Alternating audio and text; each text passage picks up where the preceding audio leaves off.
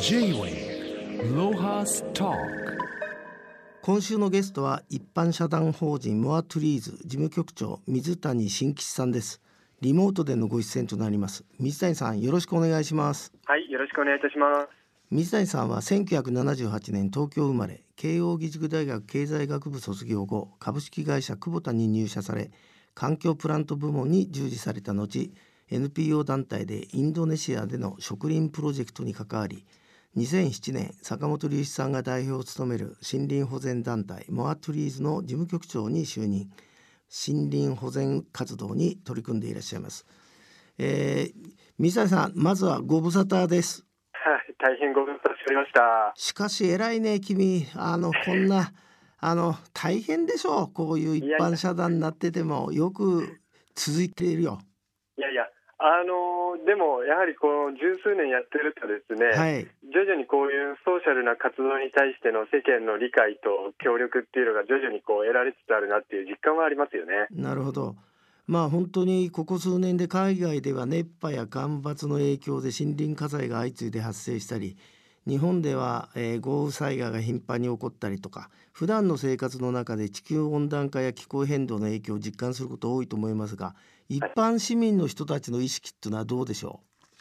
そうですね。あの確実に変わってきてると思います。これまでは数十年に一度の災害とか熱波とか言われてきて、なんかおかしいなっていうレベルで皆さんは感じていらっしゃったと思うんですけど、ここ数年はなんかおかしいじゃなくて、確実におかしいっていうふうに感じるようになってきてると思うんですよね。うまあほそんな中あの明日、えーモアトゥリーズのオンライン講座が開催されるそうですけど受講料無料でテーマは都市と地域の関係学。ちょっと水谷さん内容を教えていただけますか？あの僕らもこれまで日本国内のいろんな地域と協力関係を結びながら森づくりを進んできたわけなんですけれどもそうするとおのずとそのコミュニティの大事さっていうのもあの感じてきてます。と同時にやはりその農山村って過疎高齢化っていう共通の社会課題がある中でどうやってその、えー移住者定住者を増やすのかもしくはその、えー近年だと関係人口要はその関わってくれる人たちを増やしていくかっていうような、えー観点で地域活性化を図ろうという地域がかなり増えてるんですけれども、まあ、そうした中で、えー、と全3回の講座を予定しています1回目が明日9月28日でテーマは森林林業ですね。で2回目が10月4日で、えーテーマが関係人口。そして3回目が、えー文化民族ということで、えー国学院大学の、えー名誉教授の新谷先生をお招きしてですね。でそれぞれの切り口で地域とのつながりを考えるって、まあ、そんな講座になってます。でもあれですねこんな立派なあのゲストを呼んで3回もやって受講料無料。これこれはスポンサーなんかついてるんですか、あのまさに高知県の中土佐町さんとの共同事業っていう形で今回関係人口をどうやって進めていくかっていうのが、あの根っこのテーマになってますね。なる。ほど。じゃあそこで、あの編集長の差し出が活躍してるというわけですね。そうです。もうまさにこのテーマは差し出さんもってこいなので、うん。もうぜひお呼びしたいなということで声かけたらあの10月4日の2回目に、えーご登壇いただけることになりました。はい。あのえ水谷さんこういうですねあの、オンラインの、えー無料講座っていうのはずいぶん前から始めやってるんですか？あのまさにコロナ禍になってからなかなかその教室や講義室を借りてやる講座っていうのができなくなっているので、うん。まあ、あの苦肉の策として始めたんですけれども、まあ、そうなるとあの逆に時間や場所を問わずに参加できる方が多くてあの実際にこういう講座にリーチしていただける方の裾野っていうのは広がってきてますね。なるほど。まああの詳しくは more trees のサイトをご覧ください。 J-WAVE LOHAS TALK えー、水谷さんあの more trees の活動に森林保全を行う more trees の森というのがあるんですけども、はい。えー、と最初は確かあの高知県の梼原町でしたっけ？そうですね。ね。はい。あのい今どのくらい国内では、まあこはい。外あ海外もあるのかもしれないけど展開されてるか教えていただけますか？えあのおかげさまで、まあ、我々15年目に突入したんですけれども、えー、梼原町を皮切りに今国内では合計16カ所あと海外ではフィリピンとインドネシアの2カ所なので計18カ所であの森林保全の活動を続けさせてもらってます。でもなんか偉いねちゃんと着実にそうやって広げてることを梼原はね、はいなんか熊さんの建てた、えー、随分て建築物があるんであのお邪魔したことあるんですけどええ梼原町総合庁舎が、まあ、すごい立派なもんでしたね。そうですね。あのまさにその熊健吾さんがその総合庁舎つまりまあゆ町役場ですよねを手掛けたのを皮切りに今あの熊さんの手掛けた木造建築群がもういくつも梼原町内にあるんであの国内外、まあ、コロナ前は海外からも建築のファンが多く訪れてきたみたいですね。まあ、この間のあの熊さんの展覧会もちょっと顔出したんですけど東南アジアの若い人とかね、はい。もう今やなんか熊健吾恐るべしだね。本当に。いやあの本当に世界の中で一番忙しいご多忙な建築家の一人なんじゃないでしょうかね。ででもあれだよね。梼原ってさどうやって行ったらいいかちょっと説明してくれるとんでもない不便なとこだよね。あの幕末のファンの方は知ってるかもしれないですけど坂本龍馬が土佐藩脱藩した最後の町町っていうのが梼原町なんですよね、はい、えー高知空港からもどうでしょう2時間ちょっとですかね。松山空港からも同じぐらいの時間かかっちゃうんでっていうぐらいの、まあ、山深い場所です。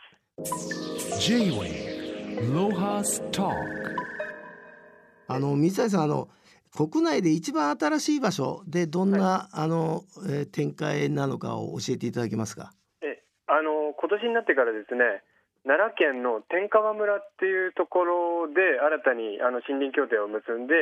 えー森づくりを始めました。であのそのまずあの第1弾としてはあの天川村の中に泥川温泉っていう温泉街があるんですけれども、はい。まあ、その一角のその、えーまあ、伐採跡地をですねあの森を再生させていこうということであの植林活動がスタートしてます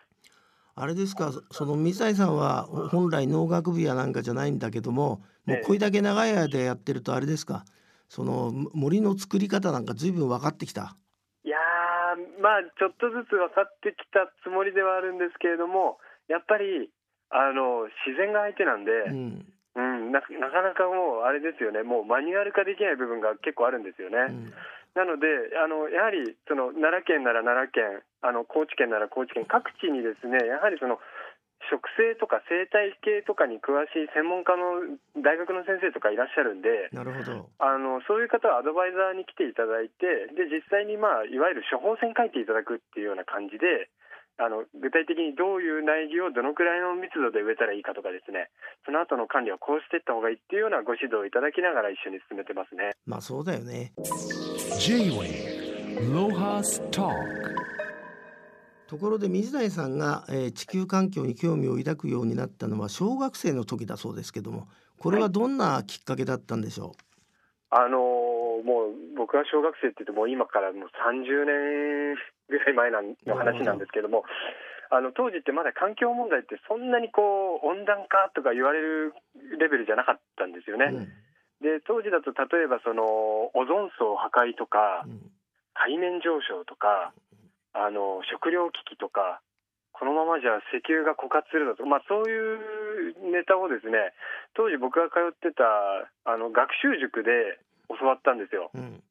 でそれで、まあ、小学生まあ多分当時6年生ぐらいだったと思うんですけどあの大変なショックを受けましてうん。あこれは自分が大人になる頃に地球はやばくなるんじゃないかなっていうようなこう恐怖心というか危機感を持ったっていうのが一番最初のきっかけでしたね。なるほどグレタ君だったんでね。いやーあのただ衝撃を受けたっていうだけでその先のアクションは受けあの出せなかったですけど全然ああのでもさ、この話面白いのはその塾のさその先生、い、くつぐらいのやつなのそいつ？いやー当時まだ若かったと思いますよ30後半とか30代とかの先生だったと思いますけどね。え偉いねそいつね。塾でそんなことを教えるなんて。なんかあれですかね。これからあ多分ね理科の授業だったんですよ。うん。あの普通今だとなんか社会科でやりそうなネタですよね、はい。あの環境問題って。あとは総合学習の授業とかうん。今だと学校であると思うんですけど、まあ、当時はそういう科目がなかったので、まあ、たまたまその理科の先生が取り上げてくれたんですかね。J-Way Lohas Talk. まあでもあなたもその大学卒業後は、えー環境プラント事業を手掛ける久保田に就職。要するにちゃんとバリバリの環境ビジネスをやってる会社に勤めたのになんであの辞めることになったんですか？あの別にその会社が嫌になったわけじゃなくてですね、まあ、あの一番大きなきっかけはその就職する直前大学4年生の時にあの1ヶ月間夏休み利用してマレーシアに植林のボランティアに行ったんですよ。はいでその時にそのボルネオ島の熱帯雨林が結構すごい勢いで切られてるっていうこととかあとはその切られた木材の主要な輸出先の一つが日本であるっていうことを改めて知って、そうですねえーそれでまあその対岸の火事じゃないぞと。熱帯雨林の破壊っていうのはまあ僕ら日本人も関与してるぞとうん。いうこともあの実感しつつでもなんかモラルで切っちゃダメって言っても彼らにも経済活動があるんでそうですやっぱりね切らないわけにはいかないと、うん。まあ、いう中で一応僕は経済学部だったので、まあ、どうやってこう経済的な成長も遂げながら森林保全とかできるんだろうっていうモヤモヤを持ちながら卒業したんですよね。なるほど。はい、でそのモヤモヤが就職して23年経っても抜けなかったんで、まあ、あの植林の世界に飛び込んだっていう感じですかね。まああのその、えー時に森林保全活動のためインドネシアに移住までしようとして考えたんですけど今はどうですか？自分のその人生振り返ってみてあの適切な判断だったと思ってますか？そうですね。あのこうやって、まあ、今あの森林保全活動っていうのがあの SDGs の中でも盛り込まれているぐらい、まあ、あの人類全体にの中でも非常に重要な位置づけであるっていう認識にもなってるわけですし、まあ、そその、うんまあ、微力ながらその一翼を担えてるっていうような実感はなんとなく持ててますね。J-Way Lohas Talk えー水谷さんは、えーモアトゥリーズデザインという会社の代表取締役も兼任されてますがこちらはオリジナルプロダクトの企画開発販売をされてるとこれはやっぱあれですか？その活動を、えーしていくうちに要するに企業からの協賛金だけではなかなかうまく永続性が保てないから、まあ、こういうことも始めたわけですかね？ああのもちろんそれも理由の一つなんですけれどもあの一方であの僕ら国内でその森林保全活動をしてますと、えー戦後に植えた杉ヒノキが、まあ、50年60年経って、まあ、一定の太さになっている地域っていうのが圧倒的に多いんですよね。はい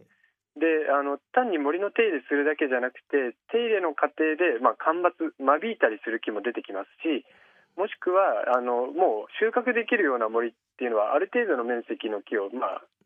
全て切ったりもしますんで、はいあのそういう木材の出口も一緒に作っていくことこそが、まあ、地域とのつながりを生む活動だろうということでその木材利用の方にも、まあ、目を向け始めたっていうのがきっかけですね。なるほど。まあこねあのオリンピックの国立競技場もそうですけど実際一時ねあのに日本に圧倒的に安い外国のあの木材が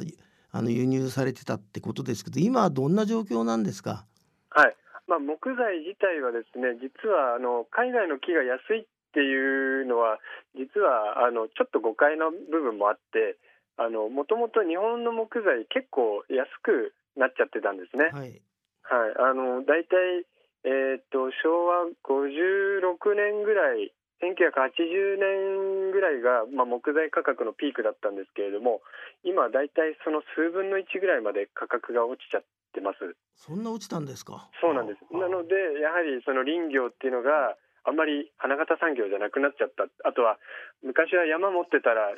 人財産持ってるっていう感覚だったと思うんですけど、そういう風にならなくなっちゃったっていうのはやっぱり圧倒的に木材価格が落ちちゃったっていうのが理由ですよね。まああれですよね僕はあの築地に事務所があるんだけど近所の木場っていうのは、はいもうも木材の集積地ですごい賑やかだったんだけども ほんと静かになっちゃったもんね。いや結構その廃業して不動産業に転換した材木屋さんとか多いですよねあの辺は。そうですね。うんまああのどっぷりとこの木材と森林育成にははまっちゃった水谷さん、はいえー今後はどのようにあのそのご自身の人生を展開ししようと思ってらっしゃるんでしょそうですね、もうあのこうやってずっと森林と向き合う活動をもう僕自身のキャリアの中でももう20年ぐらいやってますんでもうあのこのまま森と寄り添って、えー、なりわいにしていくっていう覚悟であります。なので、まあ、日本の森あとはまあ世界の森あんまり大それたこと言えないですけれども、まあ、そこが豊かになっていけるようにそしてあとはあれですね。あの我々の日常の暮らしの中でもっとあの例えば日本の木材が暮らしの中に寄り添っているようなライフスタイルも提案していきたいなと思ってますね。まあ、あの最後にですね水谷さんの人生の中であの坂本龍一君と出会ったことが非常に大きかったということですけど、彼の登場によってどんなふうに変わりました？活動は。あのやはり社会課題ってなかなかこう森林だけじゃなくて貧困とか教育とか子どもの虐待とかも、まあ、ありとあらゆる社会課題あると思うんですけどなかなかこう声を上げても一般の方に響かない届きにくいっていうのがあの課題としてずっとあったと思います。まあ、そうした中でやはり坂本龍一さんというのは非常に発信力社会的な影響力も大きい方ですので、まあ、その坂本さんの口で森林の問題を発信していただけるっていうのはより多くの方とこの課題が共有できるのであの大変あの心強いことだなと思ってますね。はい、じゃあこれからもぜひあの水谷さんもう今日は僕安心しました。まあこ今後もぜひあの若い人たちを育成してください。ねどうも今日はありがとうございました。はい、ありがとうございます。J-Wave Lohas Talk